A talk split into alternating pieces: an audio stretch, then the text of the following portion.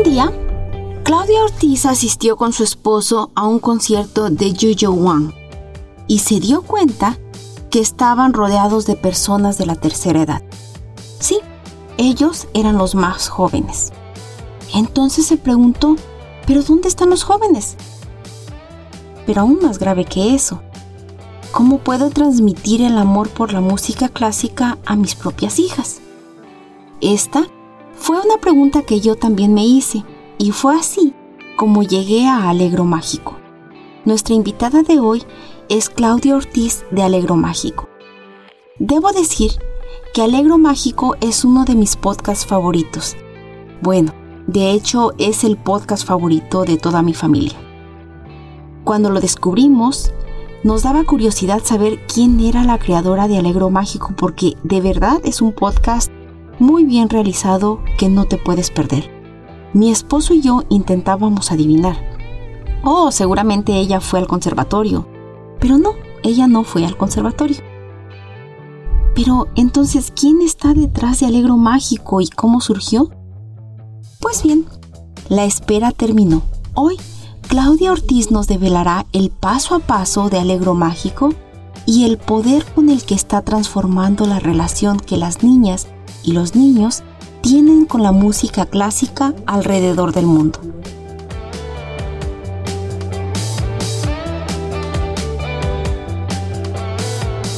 Hola Claudia, muchas gracias por aceptar mi invitación para estar en Expat Capital. Soy fan de tu, bueno, toda la familia somos fans de tu podcast. Muchas gracias, Rosalba, por invitarme. Estoy encantada de estar aquí contigo y de conocerte y, conocer a tu audiencia y a toda la gente que te escucha. Así que gracias por invitarme. Pues es un placer tenerte hoy. Eh, de hecho, cuando empezaba con el podcast, yo dije, oh, algún día voy a tener a Claudia en mi podcast.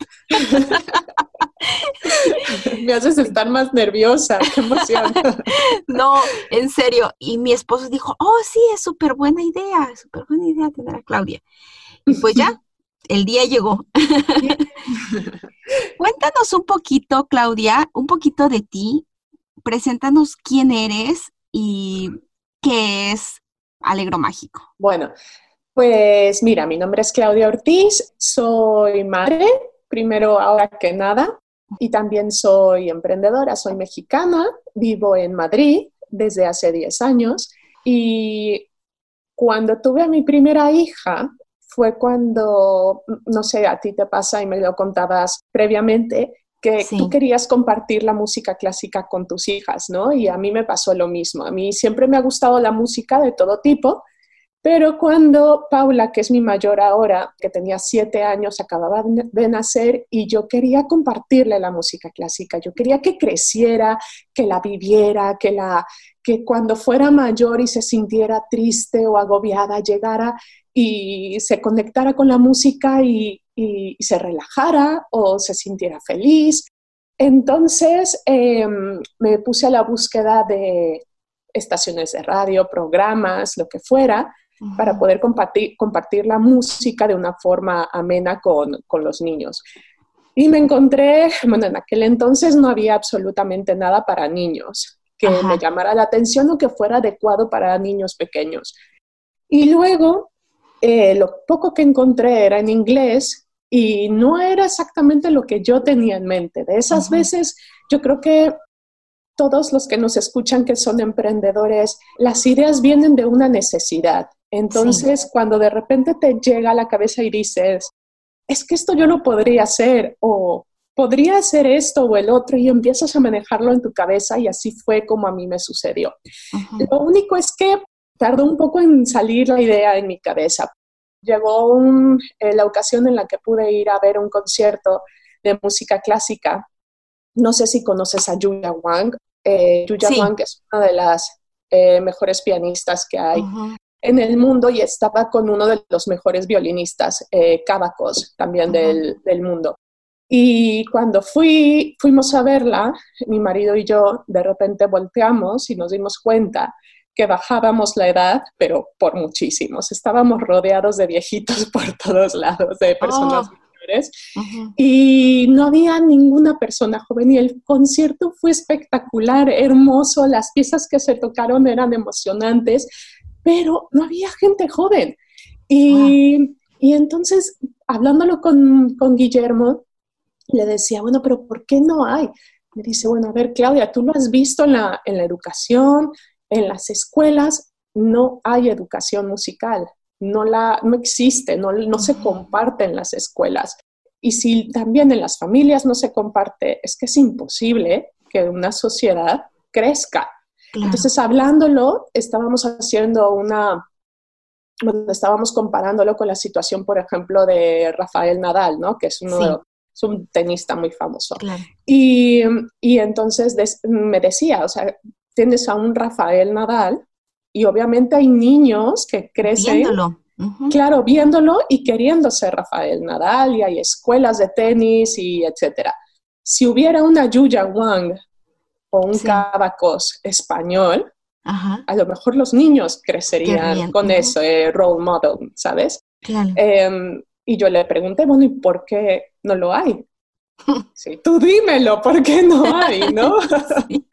Entonces, eh, fue como todo cuadro. Al día siguiente, de repente, me encontré en el ordenador, en Facebook, me parece, un anuncio que decía, crea tu propio podcast. Y yo así, es, una señal. es una señal. Así que de esas cosas que se van acomodando. Yo creo que muchos emprendedores pueden decir eso, que es como te llega la idea, todo se acomoda y me vi preparándome y estudiando todo sobre podcasting. Wow. Em, y luego un año después fue cuando, eh, bueno, tuve a mi segunda hija, me embaracé y mientras tanto escuchaba podcasts, cómo crearlos, cómo subirlos, cómo grabarlos. Em, así que nada, eh, al año siguiente mm, lo saqué mi primer episodio de Alegro Mágico, en el que diseñé cuatro tipos de, episodios para compartir música clásica con diferentes edades de niños, ¿no? Sí. Y, mm, y esa es la historia de cómo salió. Y que realmente has logrado tu objetivo, porque te lo digo, te lo digo yo, que decía, mm. ¿cómo hago ¿cómo hago que mis hijas amen la música clásica? Porque a mí me gusta y les ponía la música y, oh, you're boring music again. y en cambio ahora, o sea, después de Alegro Mágico, es como, wow, de verdad que lograste tu objetivo transformando la experiencia y el gusto, el amor que tienen no solo mis hijas, sino estoy segura de que muchísimos niños por la música clásica. O sea, no solamente fue el amor por la música clásica, sino por crear música clásica. Ahora dicen que quieren ser compositoras cuando sean grandes, ¿no? ¡Ay, qué emoción! Me acabas de dar la alegría del día. sí, exacto. Dicen que quieren ser compositoras de, grandes o recuerdo en alguna, en alguna ocasión estaban tocando el, el piano, ¿no? Eh, además, le agarraron el amor al piano, que antes era como, ok, tengo que hacer piano ¿no? Entonces ahora es como, oh, mamá, esto suena suficientemente dramático, cha, cha, cha, cha, cha, tocan, ¿no? y después, y después, como tú narras, narras la música como una historia, eh, mm. hecho, eso de hecho me ha ayudado a mí a apreciar la música clásica de otra forma. Entonces, ellas después tocan y dicen, aquí va caminando, va caminando de puntitas y tocan, ¿no? Y de pronto viene un lobo, ¡paz! y tocan fuerte, ¿no? Entonces, de verdad, Claudia, el objetivo que tú tenías lo lograste y con creces, yo creo. Muchas gracias. Sí. la verdad es que, bueno, todo nació por quererlo compartir con mis hijas y al final todo fue escalando, ¿no? Y ahora me escriben profesores de varias partes del mundo diciéndome, es que se me complicaba compartir la música en mis clases de artes con mis niños eh, y ahora se los puedo compartir de una forma divertida. Sí. Así que eh, si ya no solamente llega a las casas, sino también llega a las escuelas, es que ya me parece que he sobrepasado mi, mi objetivo inicial, definitivamente. Sí, de hecho, yo lo he compartido con algunas amigas, pero que no hablan español, y es como, oh, ¿no lo tienes en inglés? si, quieres hacerlo en inglés, hay mercado también, les está interesando mucho. Bueno, eh, ese sería el siguiente paso, ¿no? Ya crear, de hecho, no sé si has visto eh, en la página web, en la parte de abajo, tengo que, es, forma parte Alegro Mágico de algo que se llama la radio infantil. Sí. Entonces, mi objetivo después de los primeros meses, en donde mi cabeza no paraba de darle vueltas al podcast, y yo decía, es que no solamente quiero hacerlo de música clásica, quiero hacerlo de otras cosas y hablar de otras cosas. Y veía que en el podcast no tenía espacio para ello, así que decidí crear, bueno, quiero crear una radio infantil para niños. Ah. Entonces, eh, estoy trabajando en ello. Así que, ah, bueno, pues a ver si se puede hacer un programa en inglés y sí. ya veremos. Sí, sí, sí, qué maravilloso, porque sí, realmente la aproximación que haces de hacia la música clásica creo que es única, es muy inspiradora para los niños, es muy divertida. Eh, las historias los enganchan. Entonces, ver la música, no solamente escuchar la música, sino imaginar la música, crear todo eh, escenas en torno a la música, les da muchísimo contenido y tienen una experiencia mucho más amplia. Es que pueden sentir la música como más, como en un, en un sentido más profundo. Volvemos después de este mensaje.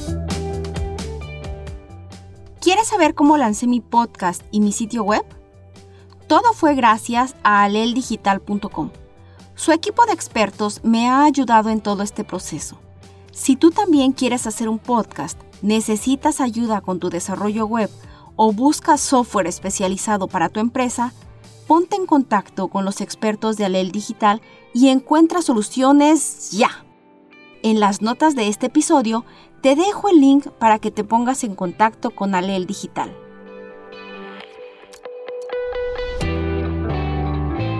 Y cuéntame ahora, ¿cuál ha sido tu mayor desafío al emprender? Ha habido muchos. El primero es cuando entras a un mundo desconocido totalmente. Yo vengo de negocios, así que del área de negocios, así que meterme al mundo tecnológico fue primero un reto.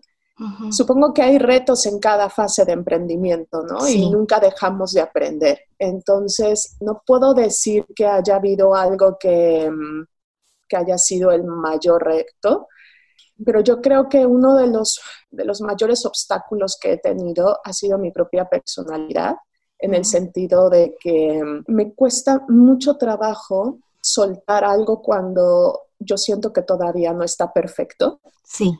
Eh, la perfección es algo que lucho en contra de la perfección todos los días. O sea, los primeros episodios les daba vueltas, tardaba días en prepararlo, los volví a grabar, que es normal, ¿no? La práctica te da experiencia, pero es cierto que eh, ahora trato de, no, de que la perfección no sea mi, obstáculo para sacar las cosas a mi audiencia.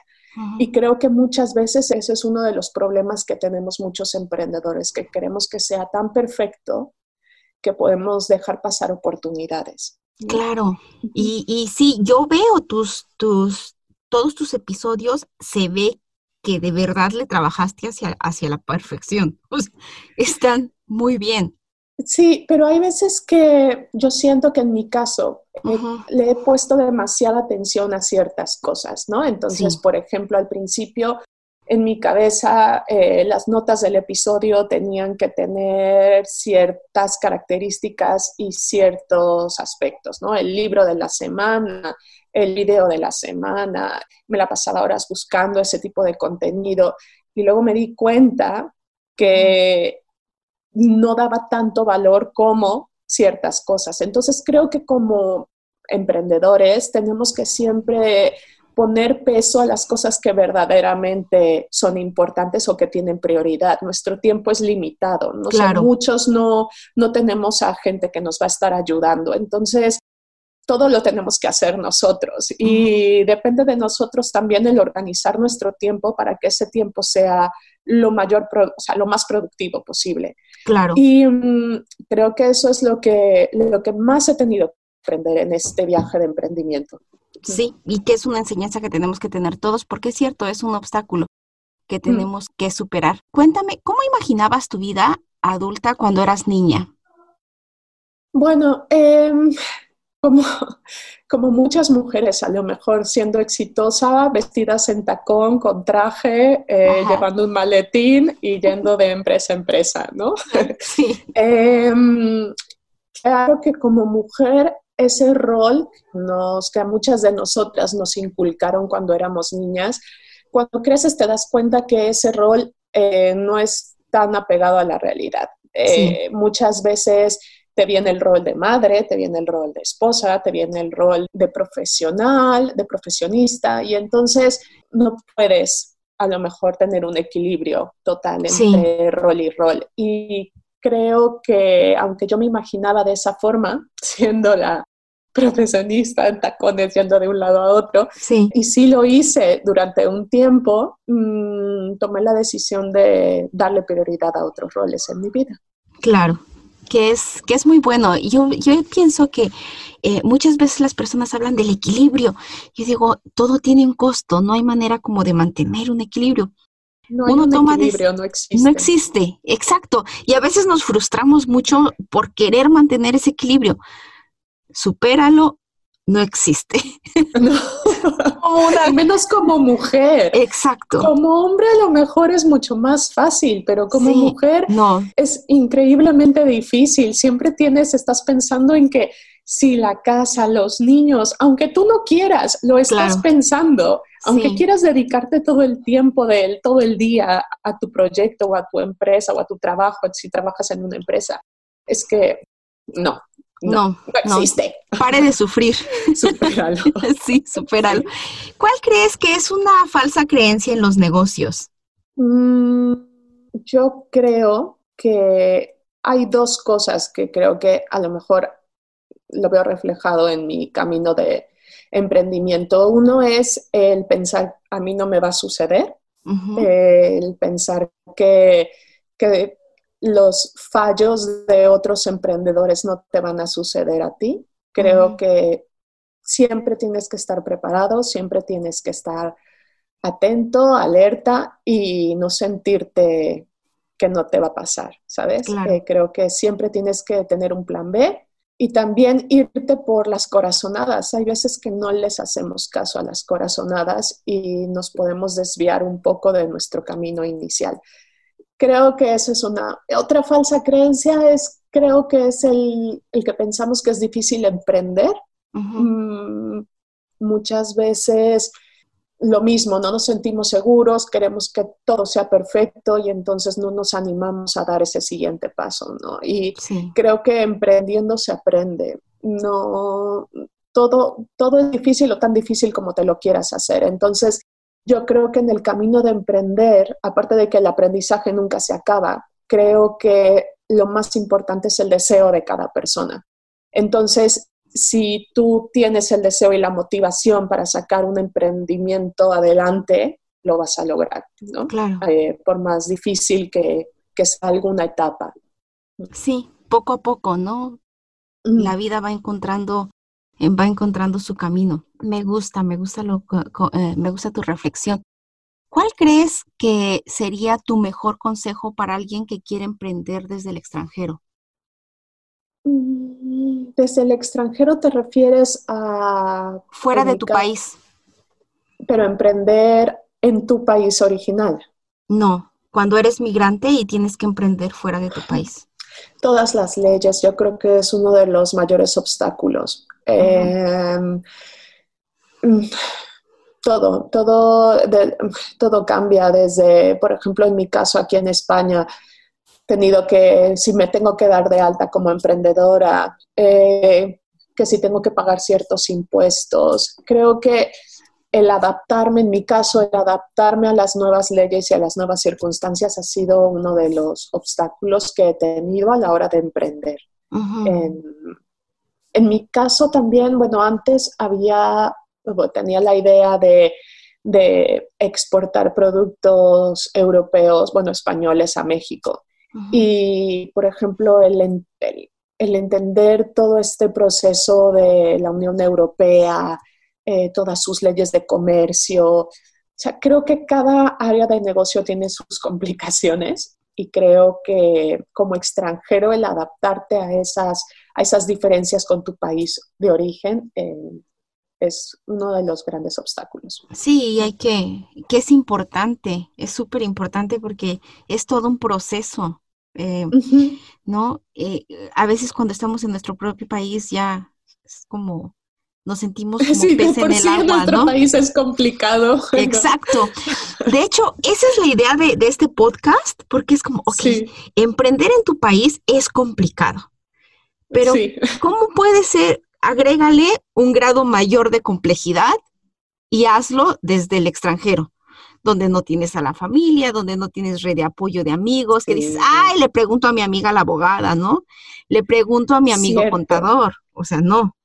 Es como... Yo creo que muchas veces lo que puede ayudar en esos casos es por ejemplo, en el caso de España, sé que España tiene una red de emprendimiento, tiene organizaciones públicas que ayudan al emprendimiento, ya sea para nacionales o extranjeros. Te puedes apuntar, eh, les muestras tu idea de negocio, te ayudan a desarrollarlo. Y creo que si estás fuera de tu país es una gran idea el acercarte a estas organizaciones públicas y ver cómo te pueden ayudar, eh, dándote tips para comprender las leyes. No digo que te lo vayan a explicar todo, pero sí cuando menos te van guiando hacia donde tienes que ir. Volvemos después de este mensaje. Quiero invitarte a visitar expatcapital.com, donde hemos condensado información útil para todo expat en nuestro sitio web encontrarás información para emprender, recursos financieros para emprendedores, estrategias para llevar tus finanzas personales y mucho más. Visita expatcapital.com.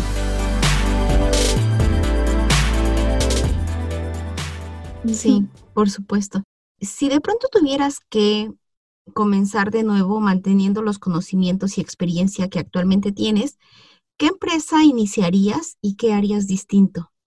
La verdad es que no haría ninguna otra diferente. Estás en el lugar correcto. Yo soy de esa idea. Me pueden decir ahí que inocente o lo que sea, pero creo, ¿Sí? no, pero creo que siempre em, nuestro, o sea, yo soy quien soy por todo lo que he tenido atrás, ¿sabes? Y por todo lo que he aprendido y por todo lo que he hecho. Yo creo que nada, no, no cambiaría. Me gusta es, esta idea que he tenido, no haría ninguna otra tengo la motivación para hacerlo, tengo, creo en ella, en esta idea y he intentado hacer otras muchas ideas. No te voy a decir que esta es mi primera idea de emprendimiento, he tenido muchas otras. Y creo que, de todas ellas he aprendido y he logrado eh, tener cierto éxito en Alegro Mágico gracias a todos los errores que he tenido atrás. Así que no haría otra y no haría nada diferente por el momento. Sí, porque finalmente, como dices, es el resultado de todo un proceso de aprendizaje. Claro, sería otra cosa lo que tendría y no sé qué, en qué otra parte del mundo estaría ni con qué otra idea de negocio tendría. Pero estarías con algún otro negocio. Por supuesto, yo creo que siempre he tenido ese... También creo que los emprendedores, no sé, tú me lo dirás porque tú has entrevistado a más, pero creo que tenemos este gusanito de siempre, ¿no? De crear algo siempre estamos creando algo y si no es una cosa, es otra. Y es como, mi mamá dice, pero es que eres abogada, ¿por qué no litigas? Y yo, es que no, o sea, yo sé que eso no es lo mío. Eh, hace mucho que lo, siempre, aunque trabajaba como abogada, siempre hice negocios, siempre, siempre. Entonces, lo tenías en la sangre. Siempre, lo, y, mi mamá ha hecho negocios, mi abuelo hacía negocios, entonces ya es como la tercera generación viviendo de, negocios, así que ya le está en la sangre, como tú dices. Claro. Y cuéntame un poco, ¿regresarías a México? ¿Regresarías a, vivir a México? No. No, yo soy feliz aquí. Esta es mi casa ya. Eh, echo mucho de menos eh, a México. Sí, definitivamente. Eh, pero mis amigos ya no viven ahí, viven en otras partes del mundo. Es parte de la globalización. Ya y muchos amigos están ya aquí, entonces no, no regresaría. Echo de menos a mi familia también. Eh, pero los veo de vez en cuando, ellos vienen, la tecnología lo hace más llevable, ya no es como antes. Sí. Así que, no, yo soy feliz aquí en España. me alegra, me alegra escuchar eso. Sí, gracias. Eh, ¿Y te gustaría en algún momento invertir en México? Invertir sí, no me importaría eh, si esto sigue adelante, si la radio infantil sigue adelante no me importaría invertir en otro país, menos en México. Mm. Claro que sería sería súper interesante y pues yo espero que la, radio infantil tenga tanto éxito como Alegro Mágico y que sigas transformando, sí, que sigas transformando positivamente la, los hábitos de los niños, porque realmente ha sido maravilloso encontrar Alegro Mágico. Muchas gracias, Rosalba. Pues te agradezco que hayas estado en Expat Capital. Fue un placer hablar contigo. Además, me encanta la frescura y la honestidad con la que hablas. Creo que eso es, creo que eso es algo que se siente y se valora en tu podcast. Y bueno, conociéndote ahora, lo puedo corroborar. Gracias, Rosalba. Toma práctica también ser o sea, ser tan, tan suelta como tú también lo eres en, cuando te están grabando o cuando estás hablando. Eh, toma su tiempo y se nota que, tú también, por ejemplo, tienes ya tu periodo de, de, prueba. De prueba y de práctica. Ah, cuesta trabajo, todo cuesta trabajo. es cierto. Pues muchísimas gracias. Gracias. Hasta luego. Adiós, bye.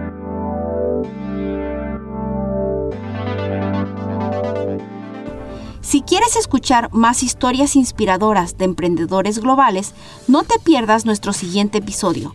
Suscríbete, déjanos una review y comparte nuestro contenido. Si eres expat y tienes un emprendimiento global, escríbenos. Te estamos buscando para que nos compartas tu historia en nuevos episodios. Yo soy Rosalba Gutiérrez y esto fue Expat Capital. Shahuilaba.